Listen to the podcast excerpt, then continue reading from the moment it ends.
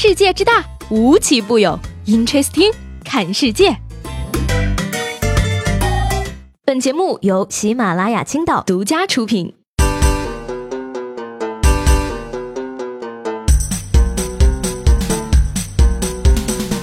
Hello，各位好，欢迎收听本期的 Interesting，我是西贝。这两天呢，在网上看见大家抱怨的最多的事情就是，陆振华，你就把钱给一平吧。小麦，你和南风瑾是差不多就行了嘛。袁湘琴，你就让植树偷电动车养你吧。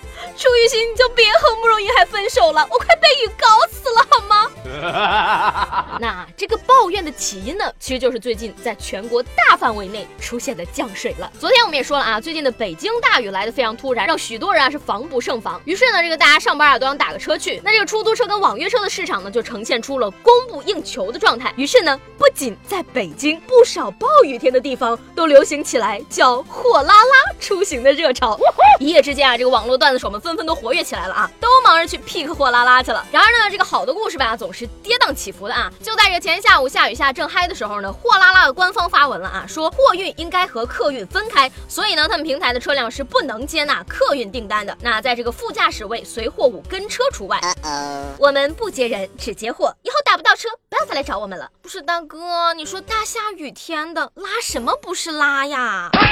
不过在这给大家画个重点啊，货车禁止载人这句话呢，其实教给了我们一个小妙招。嗯，你看啊，我背个包就算随货搭乘了吧？也就是说啊，我把这个背包放在后面，自己坐在副驾驶上，不是照样可以打货拉拉吗？说正经的啊，大家不要学我啊！既然这个货拉拉官方都表态了啊，说我们不拉人，那你们就不要打货拉拉了嘛。大不了我们游泳去上班嘛。毕竟这个中国人的水性还是非常好的。据这个现代快报报道啊，说这个七月十六号在南京呢，一对婆媳报了警，说是呢家中的男主人啊在他们俩面前跳河了。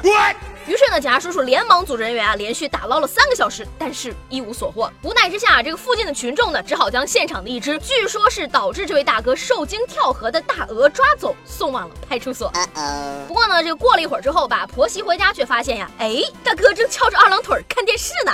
那后来呢，他也是对这个警察叔叔说啊，因为当时呢，他实在没有办法忍受自己的妻子跟妈妈因为换不换空调这样的琐事而争吵，于是呢，就借着这个大鹅经过的时候赌气跳河。但其实呢。自己的水性是很好的，潜泳到这个远一点的地儿呢，他就上岸了。而目前呢，这个被抓住的大鹅呢，因为没有人前来认领，于是呢就被送往社区暂养了。哎，回家还能看电视，只能说大哥，你心理素质也忒过硬了吧？一台空调引发的惨案，又名动物界杀人回忆，主演大鹅，颇有魔幻现实主义的意味。Hello 啊。这里面有我大鹅什么事儿吗？路过都不行吗？红掌拨清波，还得我背锅呀！不能因为都是两只脚就不拿我当人啊！你们一群人欺负一只鹅，有意思吗？所以说吧，你想吃鹅，你就大大方方的说出来，干嘛为了吃鹅演这么一出戏呢？你要是好好说的话，说不定啊，大鹅自己就奔你们家铁锅去了呢。说到这个吃呢，说成都二十五岁的小姑娘玲玲啊，现在一百零二公斤。那据说啊，她从这个十八岁开始就开始服用减肥药，看到成果之后啊，就疯狂的使用。然而呢，七年的时间过去了，她在这个减肥药上呢花了二十多万元，体重却从五十公斤变成了一百零二公斤。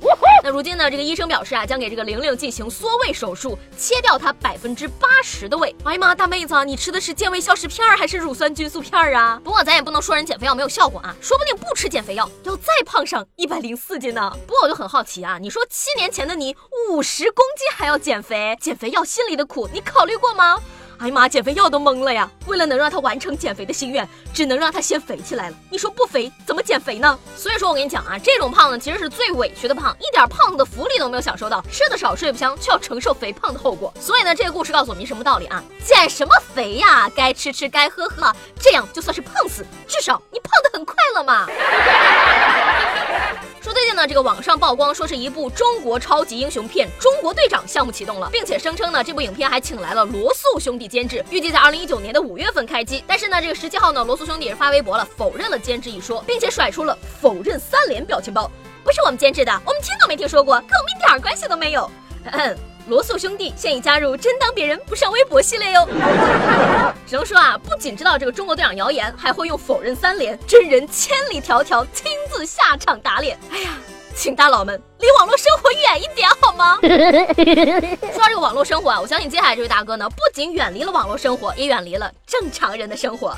说是在七月十二号啊，辽宁本溪一个喝醉了酒大哥呢，到这个 ATM 机前取款，因为呢连续输错了密码，导致自己的银行卡被吞。结果呢，他居然举起了一块大石头，将这个 ATM 机的显示屏砸坏了。那这个警察叔叔赶到现场之后啊，他就从旁边过来围观，还问说：“哎，里面人醒没？我要取钱呢。”你看看，你看看啊，都怪你们，天天在网上说 ATM 机里蹲了人，这下好了，有人当真了吧？众所周知啊，ATM 机里确实是有人的。其实呢，那天就是我轮班在机子里面啊，只不过呢不小心睡着了，做梦的时候呢正在看春晚，大锤八十啊，哐哐哐砸了一宿啊，一边砸还一边喊喂你吃，喂你狂，喂你哐哐砸大墙。不过讲真啊，这条新闻也很让我心酸，人家大哥虽然砸了 ATM 机。但人家银行卡里至少是有存款吧？哪像我一分存款都没有，连一个砸机器的机会都没有人给我。那说到这儿，咱们今天再来玩一个脑洞接龙游戏啊！虽然你没有存款，但是你有什么呢？我先来一个啊！虽然我没有存款，但是我有贷款呢。哎，朋友们，把你们答案写在我们节目下方的评论里啊，看看呢，在都没有存款的情况下，谁拥有的东西会让自己显得更富呢？昨天节目中呢，我问大家啊，预测一下四年后的你现在会在哪儿，跟谁在一起，做些什么？这个我叫 Coco 说了啊，他说四年后肯定是继续在艺术学院读博士啊，白天愁论文，晚上愁没对象。不是啊，这位朋友，我跟你说啊，你这不对了。你都已经是博士了，你为什么不白天愁论文，晚上继续愁论文呢？这才是一个博士应有的学习态度呀！这个世界渣男何书桓他说了啊，他说四年后我应该是大一刚读完，应该还是会以学习为伴吧。如果二零二二年的七月十七号不是周末的话，我还是会像现在一样躺在床上听节目的。不知不觉呢，已经快听了一年多了，希望节目越来越好。这位朋友，西北在这儿含着泪感谢你的祝福，也希望这么小年纪的你。